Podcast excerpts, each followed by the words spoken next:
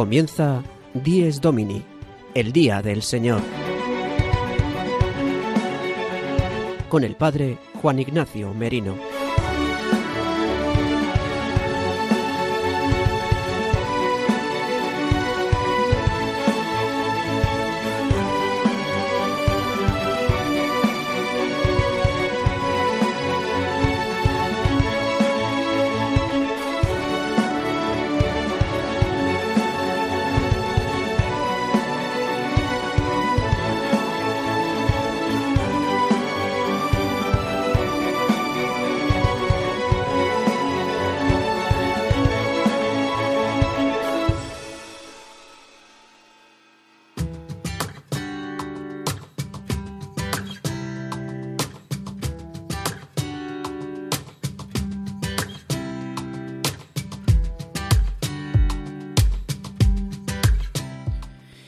Buenos días, queridos amigos de Radio María. Dies Domini, el día del Señor, el día del verdadero descanso, el día de la verdadera alegría que nos trae Cristo resucitado. La Pascua semanal de la muerte y resurrección de nuestro Señor Jesucristo es el día que hoy celebramos, el domingo, el día en el que Cristo ha vencido a la muerte y nos ha hecho partícipes de su vida inmortal. Hoy, domingo 4 de septiembre de 2022, celebramos el domingo 23 del tiempo ordinario. Y hoy, en Dies Domini, en el magazín de las mañanas del domingo en Radio María, desde las 8 de la mañana a las 9, una hora menos si nos escucháis desde las Islas Canarias, vamos a adentrarnos y a profundizar en el Día del Señor. Entremos en la alegría que nos trae Cristo resucitado de la muerte.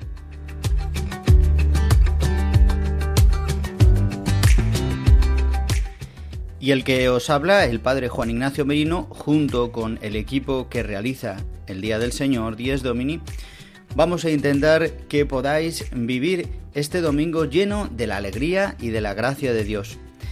Para ello podéis escuchar nuestro programa o bien ahora en directo, ahora mismo son las 8 de la mañana y dos minutos y medio pasados de la mañana de, este domingo, una hora menos si nos escucháis desde Canarias, o quizás también lo podéis escuchar a través de los podcasts de Radio María en radiomaria.es. También podéis escribirnos al mail de nuestro programa diesdomini@radiomaria.es diesdomini@radiomaria.es Bien, y sin más, vamos a adentrarnos en el programa que tenemos preparado para este domingo. Si nos escuchas en los primeros eh, momentos de haberte levantado de la cama preparando el desayuno, o quizás si eres sacerdote yendo ya a la parroquia, o si estás enfermo, o si estás solo o sola, no importa. Te invito a que entremos en la alegría de este domingo. Y vamos a escuchar ya el sumario para este domingo 4 de septiembre de 2022, aquí en Dies Domini.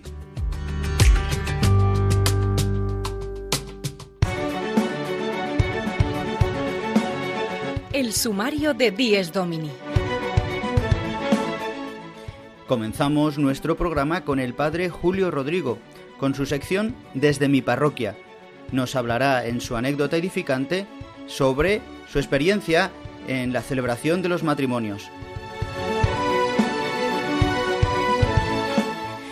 En nuestra sección de liturgia, este domingo el Padre Jesús Colado nos habla de la importancia del Salmo responsorial en la Eucaristía. Tendremos momento para comentar la palabra de Dios de este domingo 23 del tiempo ordinario y también para acompañarla con un tema musical.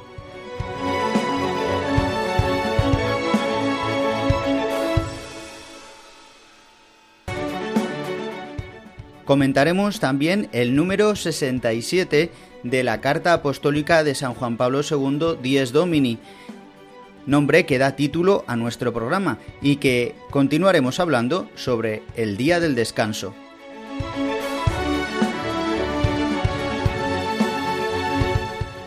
Y para finalizar nuestro programa tendremos al seminarista Juan José Rodríguez que nos trae los santos de la semana.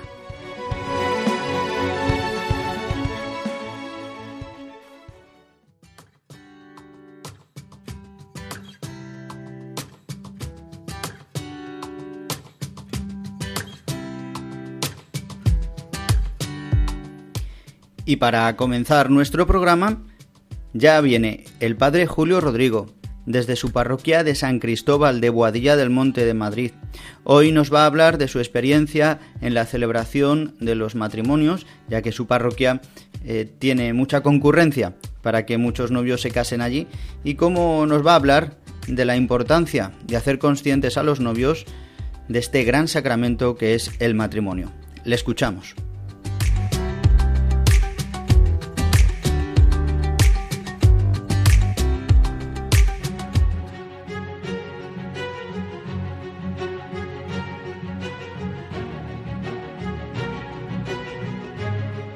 Domingo desde mi parroquia.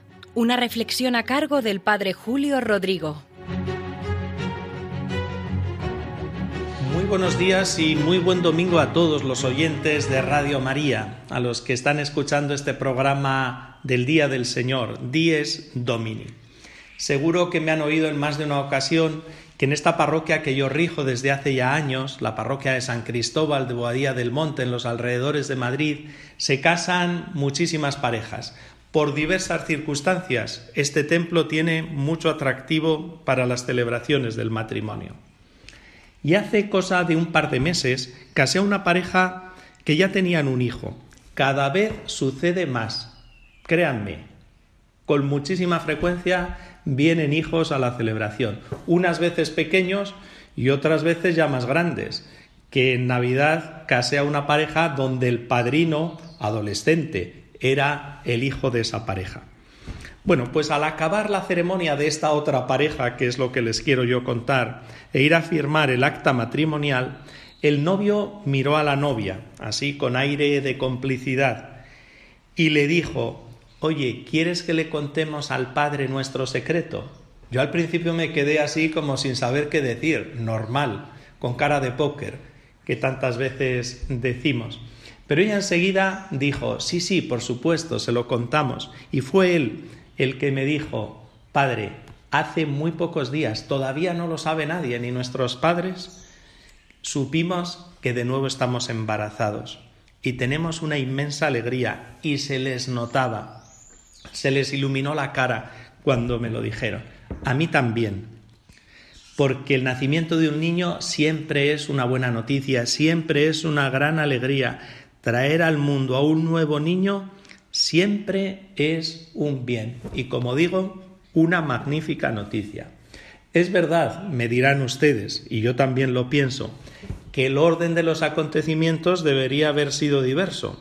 Así es pero ante tantas parejas que ni apuestan, pero vamos, ni por asombro por el matrimonio, y menos por la Iglesia, ante tanta crisis de natalidad que no todo el mundo apuesta por los hijos, contemplar cómo una pareja se casa y apuesta por fundar una familia con sus hijos, y además quiere hacerlo en la Iglesia y contando con el Señor, queriendo que Él sea quien les guíe, quien les guarde, quien les acompañe.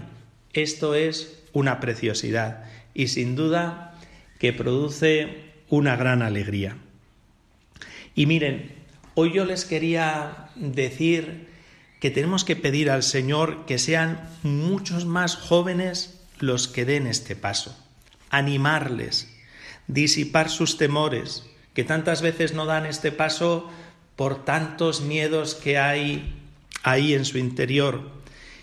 Hay que hacerles ver lo bello, lo auténtico, lo bueno que es formar una familia, que llena el corazón del ser humano y que es indispensable para la vida de la sociedad. El matrimonio, la familia, es un bonito proyecto, un bonito sueño, podríamos decir, que llena el corazón de todos, especialmente de los jóvenes, que son los que dan este paso. Pero hay que ayudarles, desde luego. Y no solo nosotros, sino que colectivamente toda la sociedad. Todos nos tenemos que implicar, ayudarles para que este proyecto, para que este sueño se transforme en una bonita realidad. Nada más, que les deseo de nuevo un feliz domingo y seguimos unidos. Nos volvemos a escuchar el domingo que viene.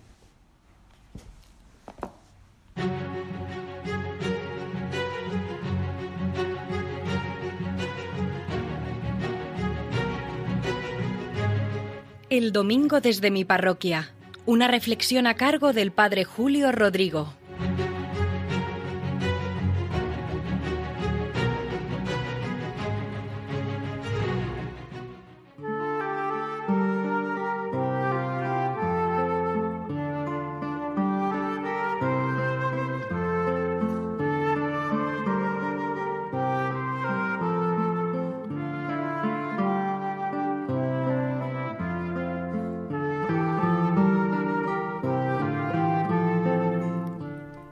Llegando a los 11 minutos de las 8 de la mañana, si nos escucháis desde las Islas Canarias una hora menos, continuamos en nuestro programa 10 Domini, el Día del Señor. Y después de escuchar la anécdota edificante que nos trae el Padre Julio Rodrigo, como cada domingo, quiero que nos pongamos en oración, a través de la oración colecta que nos regala la Iglesia para la celebración de la Eucaristía de este domingo 4 de septiembre, domingo 23 del tiempo ordinario. La oración dice así. Oh Dios, por ti nos ha venido la redención y se nos ofrece la adopción filial. Mira con bondad a los hijos de tu amor, para que cuantos creemos en Cristo alcancemos la libertad verdadera y la herencia eterna.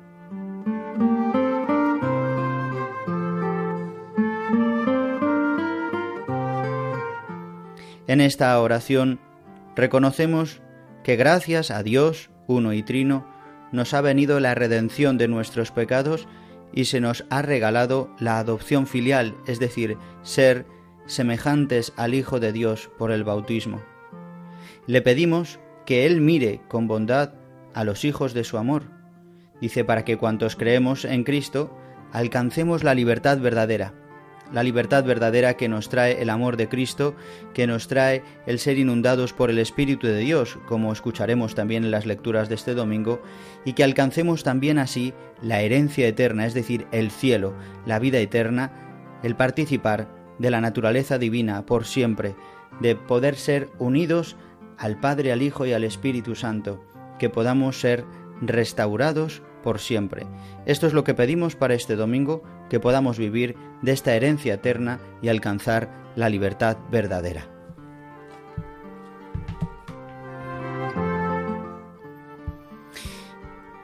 Y a continuación vamos a escuchar al Padre Jesús Colado, que nos trae en la liturgia del domingo un comentario sobre la importancia del Salmo responsorial en la liturgia eucarística. En concreto, en la liturgia de este domingo cantaremos el Salmo 89. Pues escuchemos al Padre Jesús Colado que nos habla de este tema tan importante para la liturgia.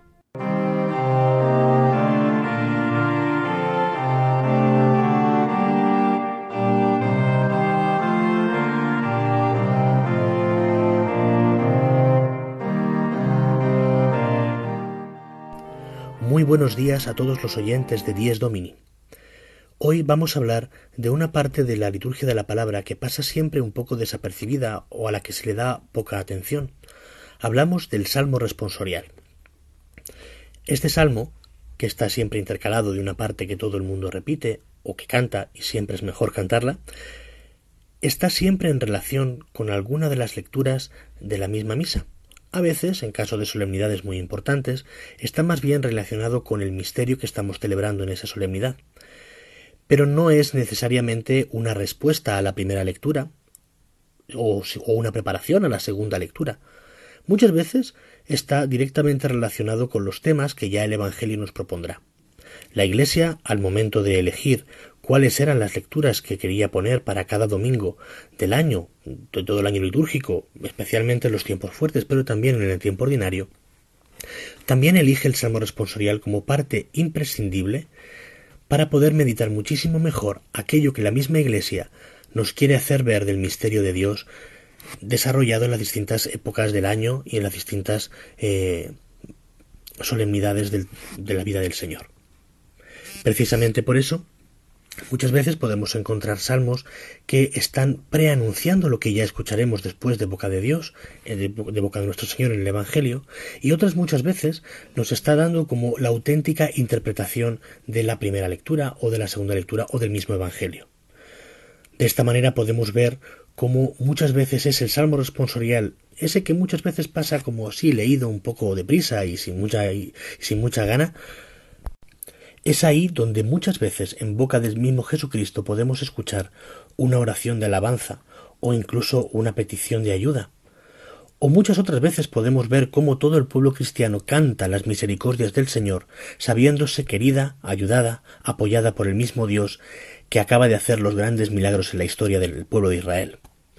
Precisamente por eso este salmo, que muchas veces es corto y muchas veces, por desgracia, no puede cantarse, es sin embargo un momento de especial importancia para poder estar más en sintonía con todo aquello que está sucediendo en las lecturas.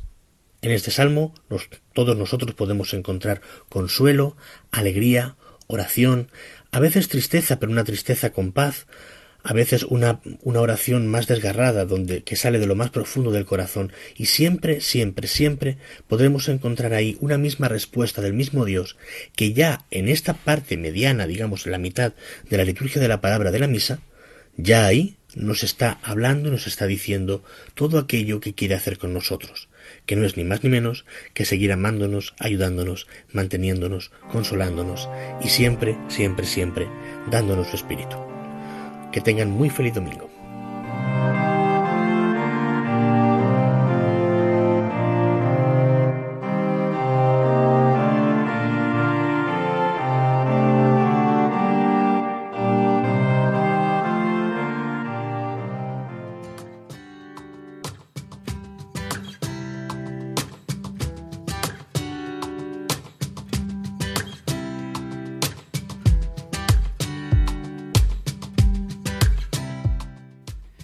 Queridos amigos de Radio María, continuamos en nuestro programa Dies Domini, el Día del Señor, en esta mañana del domingo 4 de septiembre de 2022. Podéis volver a escuchar nuestro programa a través de los podcasts de Radio María, descargándolo una vez emitido. Y si no, si nos escucháis ahora en directo, pues ahora mismo son las 8 y vamos a llegar a los 18 minutos de esta mañana de domingo, una hora menos si nos escucháis desde las Islas Canarias, y ha llegado el momento para detenernos en la palabra de Dios que nos regala la Iglesia para este domingo 23 del tiempo ordinario. La palabra de este domingo es tajante, es clara, es exigente en cierta manera porque Jesús habla muy claro y habla de las condiciones del seguimiento. Todo aquel que quiera seguirle ha de renunciar hasta a su propia vida, y tomar su cruz de cada día y seguirle. Este es en resumen la palabra que nos regala la Iglesia para este domingo 23 del tiempo ordinario. Vamos a escuchar el Evangelio que es del capítulo 14 del evangelista San Lucas y hemos de encontrarlo dentro del contexto de la subida de Galilea a Jerusalén. En esta etapa en la que Jesús, en esta cuarta etapa en la que ya escuchábamos el otro día, Em, la puerta estrecha, que hay que entrar por la puerta estrecha y ahora Jesús nos hablará a todos de, em, de que cuáles las condiciones para el discipulado en una quinta etapa, podemos decirlo así, así es como la Biblia de la Conferencia Episcopal lo establece como una quinta etapa donde Jesús habla de las condiciones para el discipulado. Y comienza así el Evangelio, dice, mucha gente le seguía, le acompañaba. Él se volvió y les dijo, es decir, Jesús ve cuánta gente le sigue, pero ve sus corazones y ve que no hay sinceridad en ellos. Y Jesús les dice, si alguno viene a mí y no pospone a su padre y a su madre, a su mujer y a sus hijos, a sus hermanos y a sus hermanas, e incluso a sí mismo, no puede ser discípulo mío. Quien no carga con su cruz y viene en pos de mí, no puede ser discípulo mío. Así ¿Quién de vosotros, si quiere construir una torre, no se sienta primero a calcular los gastos a ver si tiene para terminarla? No sea que, si echa los cimientos y no puede acabarla, se pongan a burlarse de él los que miran, diciendo Este hombre empezó a construir y no pudo acabar. ¿O qué rey, si va a dar la batalla a otro rey, no se sienta primero a deliberar si con diez mil hombres podrá salir al paso del que lo ataca con veinte mil? Y si no, cuando el otro está todavía lejos, envía legados para pedir condiciones de paz. Así pues, todo aquel de entre vosotros que no renuncia a todos sus bienes, no puede ser discípulo mío. Estas son las palabras del Evangelio para este domingo. En primer lugar, Jesús nos habla de una exigencia, de posponer. Ciertamente, eh, el verbo original del griego es el verbo miseo, que significa odiar, aborrecer.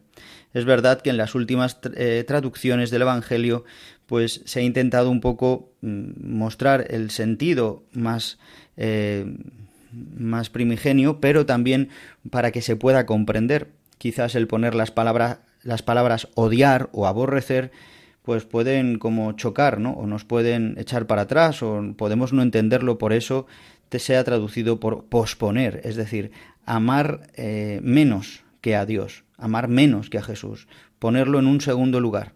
Pero en origen, eh, Lucas escribe el verbo miseo, que es el verbo aborrecer, odiar. Es decir, el que no odie a su padre o a su madre, a su mujer o a sus hijos, no es digno de mí, incluso hasta su propia vida.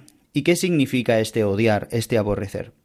Veamos cómo en San Mateo también recoge este evangelista estas mismas palabras de una manera diferente, porque dice, el que no ame a su padre o a su madre más que a mí, no es digno de mí.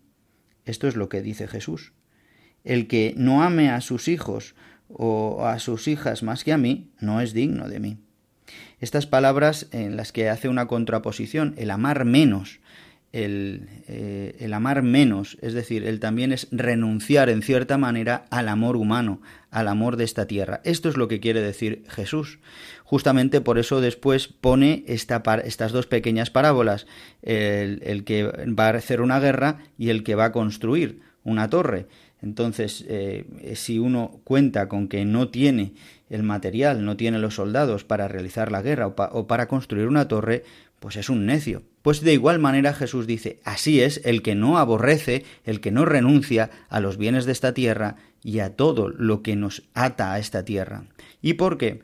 Porque el amor humano, que es santo y es bueno, y que Dios lo ha creado, por eso nos ha hecho personas, es decir, seres relacionales, ¿qué ha pasado? Pues que por el pecado se ha corrompido este amor humano y tiene que ser purificado, tiene que ser ensalzado por el Espíritu Santo. Por eso el Hijo de Dios, hecho carne, es decir, Cristo, tiene que padecer y tiene que resucitar, tiene que morir y vencer la muerte y ascender al cielo y enviar al Espíritu Santo, el Padre desde el cielo a través de él, para que pueda ser este amor humano recolocado, ordenado. ¿Por qué? Porque nuestros amores tantas veces no están bien enraizados, no están hechos según Dios, han sido torcidos por las heridas que llevamos, por los pecados de los que nos rodean, tanto de nuestros padres, nuestros hermanos, nuestros hijos, mujeres, todo lo que tenemos alrededor, también nuestras propias heridas.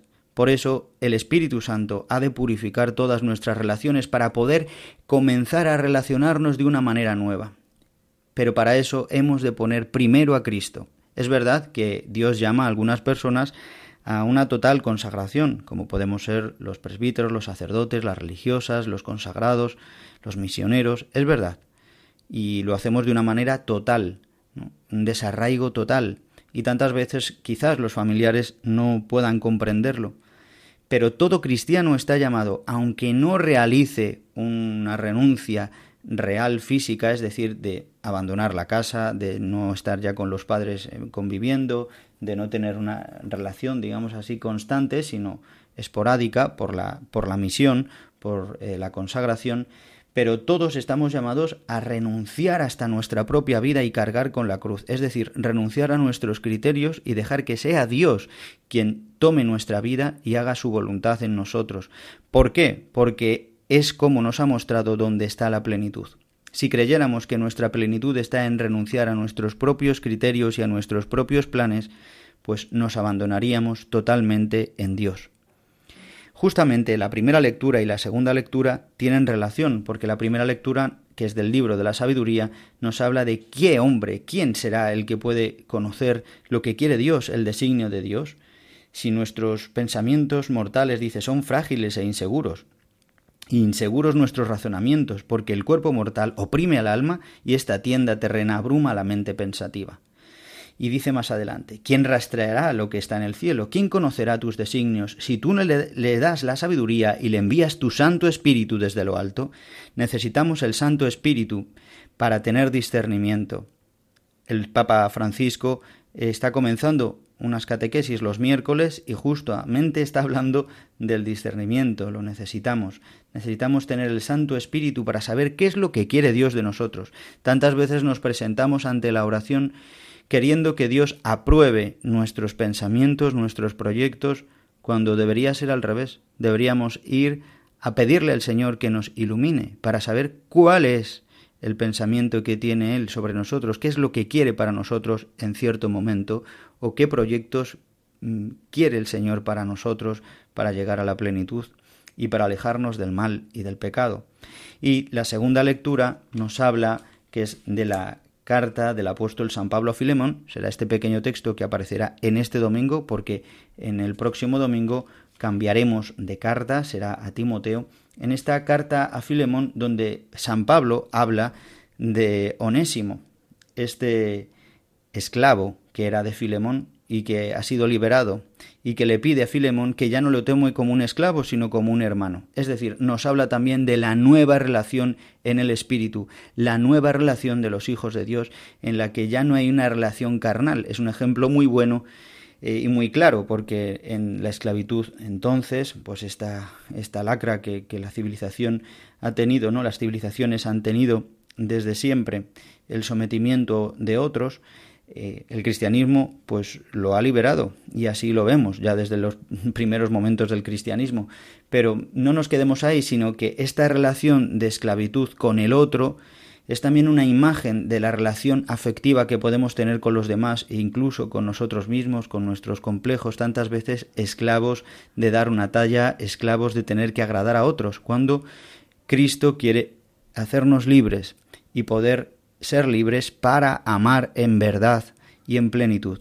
Por eso, la purificación de las relaciones con nuestros padres, hermanos, hijos, amigos, con nosotros mismos, ha de ser purificada por el Espíritu Santo para que podamos amar verdaderamente como Cristo quiere que nos ame, que nos amemos.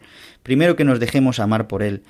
Y cuando empezamos a vivir en esta dimensión, experimentamos cómo se sana cómo se sanan las relaciones con nuestros padres, cómo podemos ser más libres, cómo podemos vivir más en plenitud.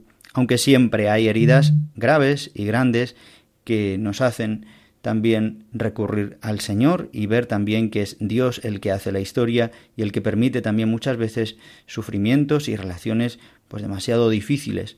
Por eso también dice el que tome su cruz. El que no tome su cruz y me siga no es digno de mí el que no quiera aceptar esto, como hace el domingo pasado decíamos de, entrar en la puerta estrecha, pues no podemos, no podemos querer ser cristianos. Por eso hoy el Señor, la Iglesia nos invita a nuevamente aceptar el amor que Cristo nos trae, que es celoso, que es incondicional, pero que sobre todo lo que quiere es renovarnos, restaurarnos y llevarnos a plenitud para que así todas nuestras relaciones humanas sean divinizadas, sean vividas a través del tamiz del corazón de Cristo y del tamiz del Espíritu Santo. Y vamos a escuchar ahora una canción que está realizada por el grupo Amigos de Salve, este matrimonio católico que Osvaldo y Arce que realizan esta misión también con la evangelización a través del canto. Es una canción que es tomada de una oración de San Ignacio de Loyola que él toma y que realiza en, los ejercicios espirituales y la recomienda para varios momentos. Es una oración de ofrecimiento. Tomad, Señor, y recibid.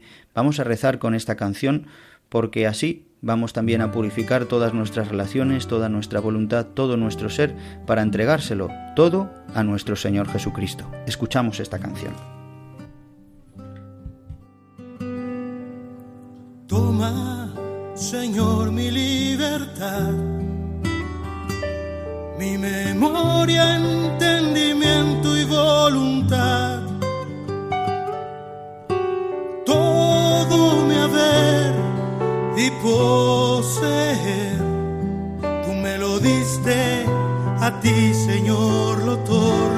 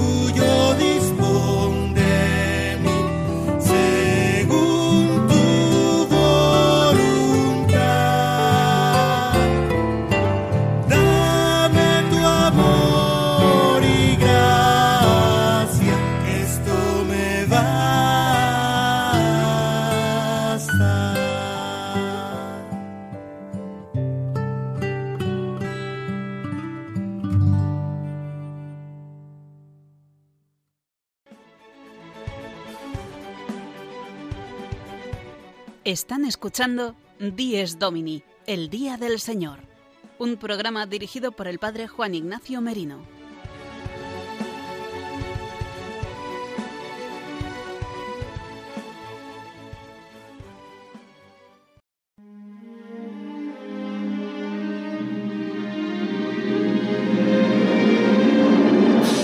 Amar a Dios es caminar, correr con el corazón hacia Él, aunque ello cueste sacrificio y nos aproxime a la cruz de Cristo. El Papa Juan Pablo I será beatificado este domingo 4 de septiembre durante la Santa Misa que se celebrará en la Basílica de San Pedro de Roma a las diez y media de la mañana, las nueve y media en Canarias. Radio María retransmitirá esta ceremonia. Siendo patriarca de Venecia, el cardenal Albino Luciani fue elegido papa el 26 de agosto de 1978. Murió el 28 de septiembre de ese mismo año, tras un brevísimo pontificado de solo 33 días. Conocido como el Papa de la Sonrisa, dejó su huella en mucha gente por su sencillez, especialmente con los niños. Hemos de crecer en el amor de Dios, aumentando siempre nuestro amor hacia Él, con nuestra bendición paternal para vosotros y vuestros seres queridos. Recuerda, este domingo a las diez y media de la mañana, las nueve y media en Canarias, beatificación del Papa Juan Pablo I, el Papa de la Sonrisa. Radio María te acerca a la vida de la Iglesia.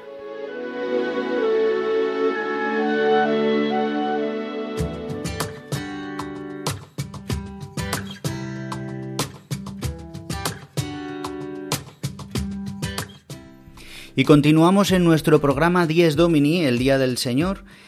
Y como acabáis de escuchar, dentro de unas horas, a las diez y media de la mañana, ya dentro de muy poquito, podréis escuchar aquí en Radio María la retransmisión de la beatificación de Juan Pablo I desde el Vaticano. Y habiendo pasado ya el ecuador de nuestro programa, vamos ahora a comentar uno de los números de la Carta Apostólica de San Juan Pablo II, de Dies Domini, nombre que da título a nuestro programa. Esta temporada que ya está finalizando y que en octubre comenzaremos una nueva temporada con nuestro programa, de igual manera, o un poquito mejor si podemos realizarlo, y con nuevos temas y secciones que nos ayudarán durante este año, pero en estos días de verano todavía he querido leer varios números de 10 Domini relacionados con el día del descanso. Vamos a leer hoy el número 67 que dice así.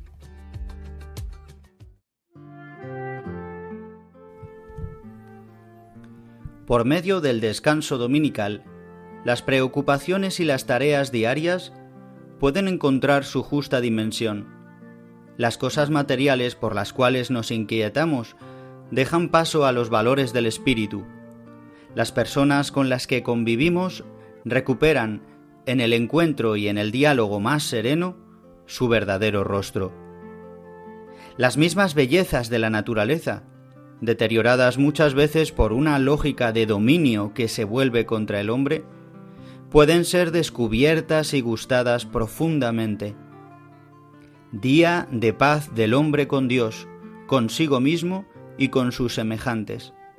El domingo es también un momento en el que el hombre es invitado a dar una mirada regenerada sobre las maravillas de la naturaleza, dejándose arrastrar en la armonía maravillosa y misteriosa que, como dice San Ambrosio, por una ley inviolable de concordia y de amor, une los diversos elementos del cosmos en un vínculo de unión y de paz.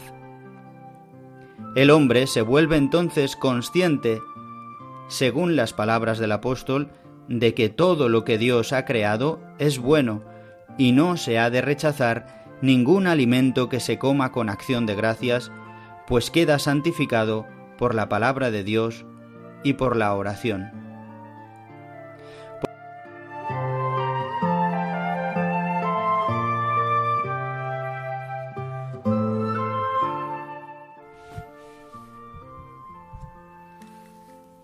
He leído solamente la mitad de este número 67 de Dies Domini, el Día del Señor, esta carta apostólica de San Juan Pablo II. Esta carta que escribió para redundar, para ilustrar al pueblo de Dios sobre el Día del Señor, sobre el domingo. Y lo hizo en el año 1998, en el año número 20 de su pontificado. En esta primera parte del número 67 solo quiero destacar una frase que dice que el día del Señor, el día, el domingo, es el día de paz del hombre con Dios, consigo mismo y con sus semejantes. Y dice que también es un día para que el hombre abra su mirada a la creación, que pueda disfrutar de lo que Dios le ha dado al hombre. Por eso este día de paz entre Dios y el hombre, por eso es necesaria la Eucaristía, por eso es necesaria la oración, por eso es necesario dejar todo. Justamente decía al principio que por medio del descanso dominical las preocupaciones y las tareas diarias pueden encontrar su justa dimensión cuando nos alejamos, cuando paramos, cuando descansamos. Vemos las cosas en su dimensión. Tantas veces metidos en la vorágine del día a día, magnificamos demasiado las cosas por la importancia, por la prisa, por la urgencia. En cambio, cuando nos separamos, cuando descansamos, cuando paramos, vemos la importancia de cada cosa. La oración también nos hace poder valorar en verdad las cosas. Dice, las cosas materiales por las cuales nos inquietamos dejan paso a los valores del Espíritu. Que bien viene hoy a la palabra de Dios de este domingo, a renunciar a todos estos bienes materiales, incluso a estos factores humanos, y poner nuestra mirada en Dios, sintonizar nuestro espíritu con el Espíritu Santo. Dice, las personas con las que convivimos recuperan en el encuentro y en el diálogo más sereno su verdadero rostro. También las personas a las que queremos las valoramos cuando descansamos, cuando paramos, cuando dejamos de mirarnos a nosotros mismos, cuando dejamos los quehaceres que nos llevan a un desasosiego en el día a día tantas veces por el trabajo, por cumplir nuestras obligaciones. En cambio, el descanso, el compartir oración, el compartir alegría, el compartir serenidad nos hace también poder redescubrir el rostro de los que están más cerca. Por eso, queridos eh, amigos de Radio María, guardemos hoy este número 67, esta primera parte, en el que dice finalmente, en esta primera parte del número 67, San Juan Pablo II, que el hombre se vuelve entonces consciente, según las palabras del apóstol, que todo lo que Dios le ha dado es bueno. Incluso incluye, en cuanto a la comida también, que ningún alimento que se coma con acción de gracias puede ser malo pues queda santificado por la palabra de Dios y por la oración, es decir, que nuestra vida, todo lo que nos rodea en el domingo, queda santificado por la palabra de Dios y por la oración. Pues que así pueda ser hoy también para nosotros en este día del Señor, el día del verdadero descanso.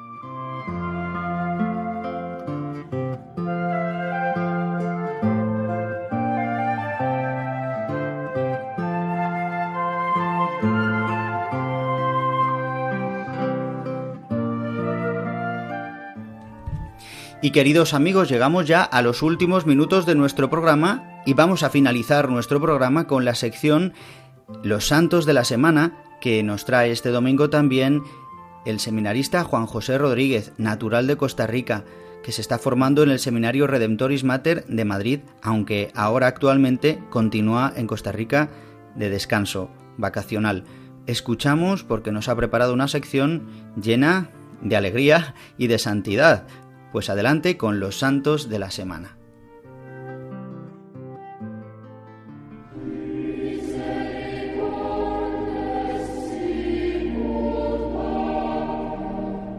Los santos de la semana.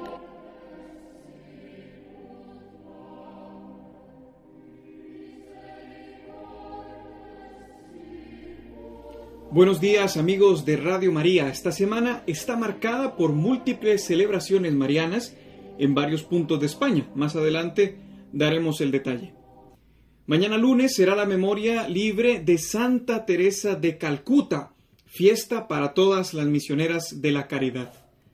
Áñez Gonja Boyayú nació en el año de 1910 en lo que actualmente es Macedonia del Norte. De familia albanesa, marchó con 19 años a la India, mientras era novicia de la congregación de Nuestra Señora de Loreto. Ejerció como maestra en una escuela de Calcuta y fue en este rincón de la faz de la tierra donde Teresa se vio conmovida por la terrible pobreza de los desamparados con los que a menudo se encontraba. Así que pidió abandonar su instituto para entregar su vida a ellos, y no fue sino hasta el año de 1947 que obtuvo el permiso de la Santa Sede. Tres años después fundaría la Congregación de las Misioneras de la Caridad. Hoy esta santa obra cuenta con 4.690 religiosas y novicias, en 710 fundaciones repartidas en 132 países. Más de un tercio de estas casas se hallan en la India. Es notable recordar el premio Nobel que recibió la Madre Teresa el 11 de diciembre de 1979. Fue beatificada por San Juan Pablo II el 19 de octubre de 2003 y canonizada 13 años después por el Papa Francisco en la Plaza de San Pedro el 4 de septiembre de 2016. Al día siguiente se celebró su memoria litúrgica por primera vez. Escuchemos a la Santa.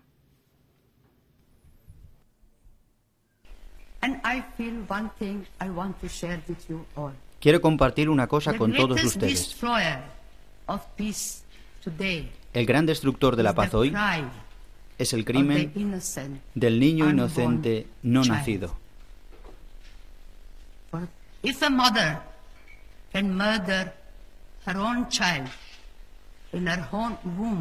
Si una madre puede asesinar a su propio hijo en su seno, ¿qué impedirá que nos matemos unos a otros?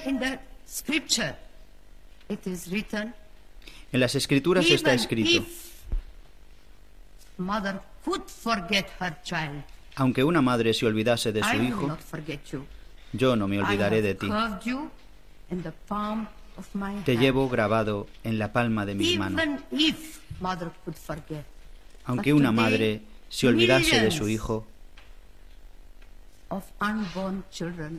pero hoy millones de niños no nacidos son asesinados y no decimos nada.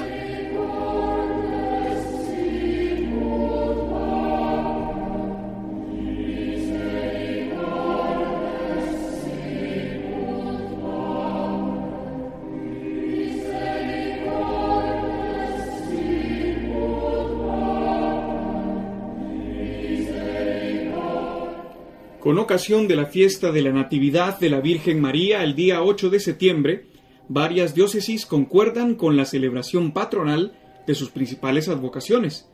Tradicionalmente en Extremadura se tiene para esta fecha la fiesta del patronazgo de la comunidad autónoma, pero litúrgicamente las iglesias de Mérida, Badajoz, Coria Cáceres, Plasencia y Toledo celebran a la Bienaventurada Virgen de Guadalupe el día 6 de septiembre. La Virgen de Guadalupe extremeña es la primera de todas las advocaciones marianas que portan este mismo nombre, siendo que en el siglo XIII un vaquero de la provincia de Cáceres tuvo la aparición de la Virgen cerca del río Guadalupe. En este lugar se erigió una pequeña ermita que en el siglo XIV, gracias al rey Alfonso X, fue remodelada. El 4 de noviembre de 1982, el Papa Juan Pablo II visitó el santuario y la imagen y celebró una misa en la que pronunció una homilía sobre las migraciones. San Juan Pablo II dio unas palabras de forma espontánea, elogiando al pueblo extremeño, a lo que el pueblo respondía ovacionando Extremadura te quiere con locura.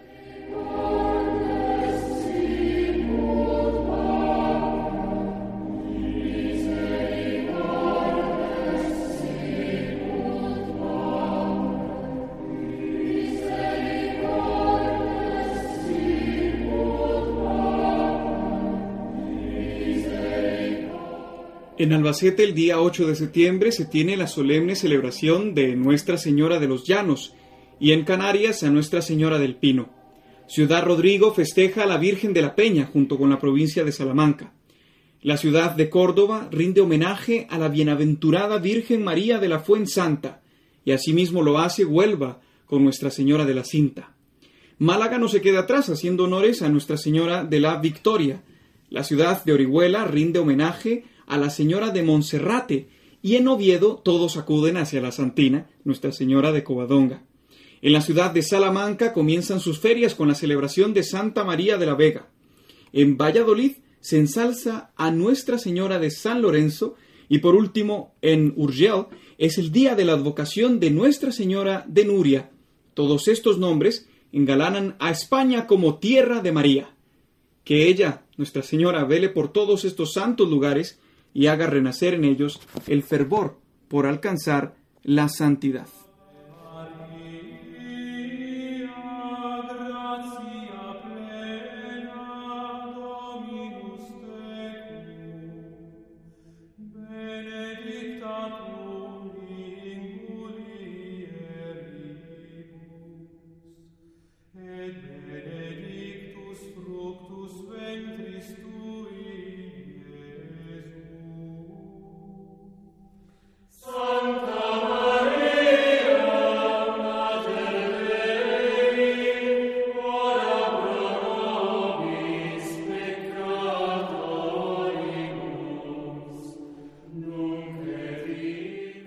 Estás en la sintonía de Radio María escuchando el programa Dies Domini.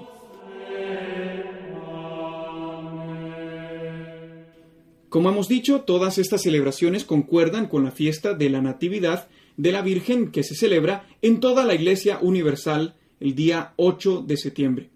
No podemos saber por medio de la Sagrada Escritura el origen de María, pero la tradición la coloca como descendiente de David y una entre el grupo de los Anawim, es decir, aquellos pobres de Yahvé que con su humildad característica vivían en absoluta sumisión a Dios. La fiesta litúrgica del 8 de septiembre es conocida en Oriente desde el siglo VI, mientras que en Occidente se empezó a celebrar un siglo más tarde.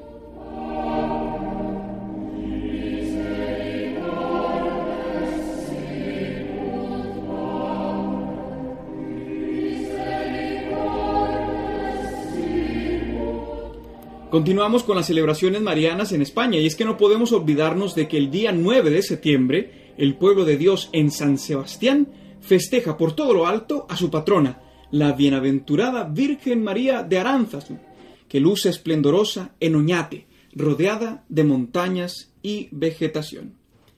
Este mismo día, el viernes 9 de septiembre, la iglesia recuerda a San Pedro Claver. Nace en Verdú en el siglo XVI ingresa en la compañía de Jesús, donde se le despierta su deseo de ir a evangelizar a América. Es así que parte a Colombia, donde será ordenado sacerdote en Cartagena de Indias. Allí desempeñará su misión, sobre todo con la población afrodescendiente que venía en buques como esclavos. En Cartagena entregará su vida en los brazos del Padre en el año de 1654, y por eso se le runde honor en Colombia como santo patrón de esta nación. El día 9 de septiembre también es memoria importante para Madrid, Alcalá y Getafe. En este día se recuerda a María Toribia, o mejor conocida como Santa María de la Cabeza, esposa de San Isidro Labrador. El apelativo de la cabeza se debe a que la reliquia de su cráneo fue venerada durante varios siglos. La reliquia permaneció junto al cuerpo de su esposo en la capilla real de San Andrés desde mediados del siglo XVII. Posteriormente, ya en el siglo XVIII, las reliquias de ambos esposos se trasladaron definitivamente a la Real Iglesia de San Isidro, donde permanecen hoy día. Bajo la intercesión de estos santos y la de Nuestra Señora la Virgen María nos despedimos. Os recordamos que en unas horas tendrá lugar la Santa Eucaristía con el rito de beatificación del Papa Juan Pablo I, que podréis escuchar desde las 10 y 30 de la mañana aquí en Radio María.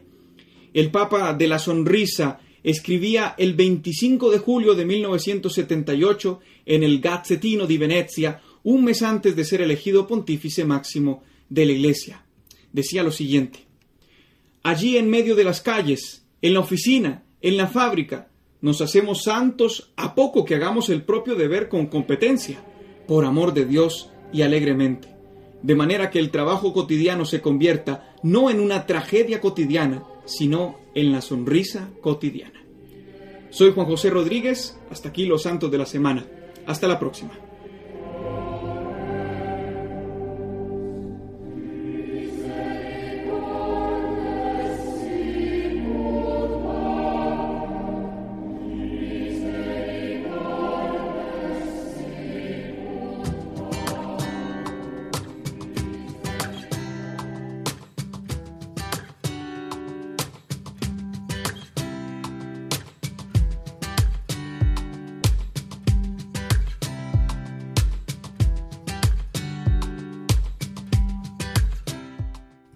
Le damos las gracias a Juan José Rodríguez por realizar la sección Los Santos de la Semana.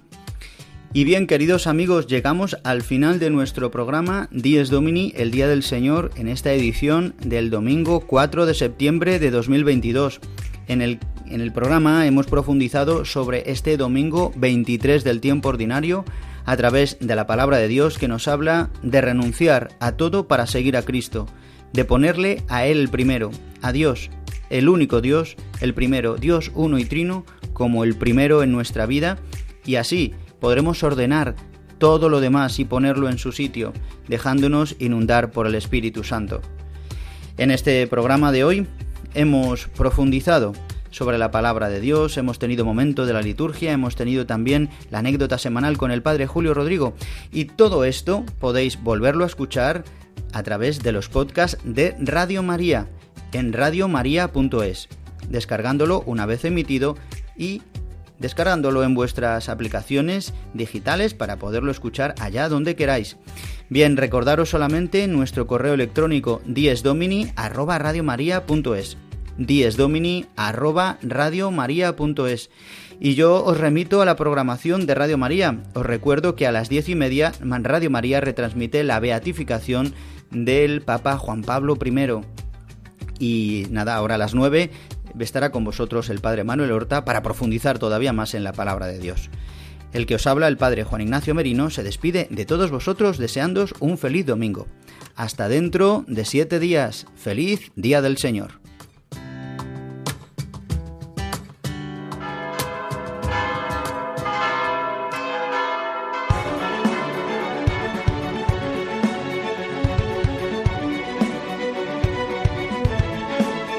Han escuchado Dies Domini, el Día del Señor, con el Padre Juan Ignacio Merino.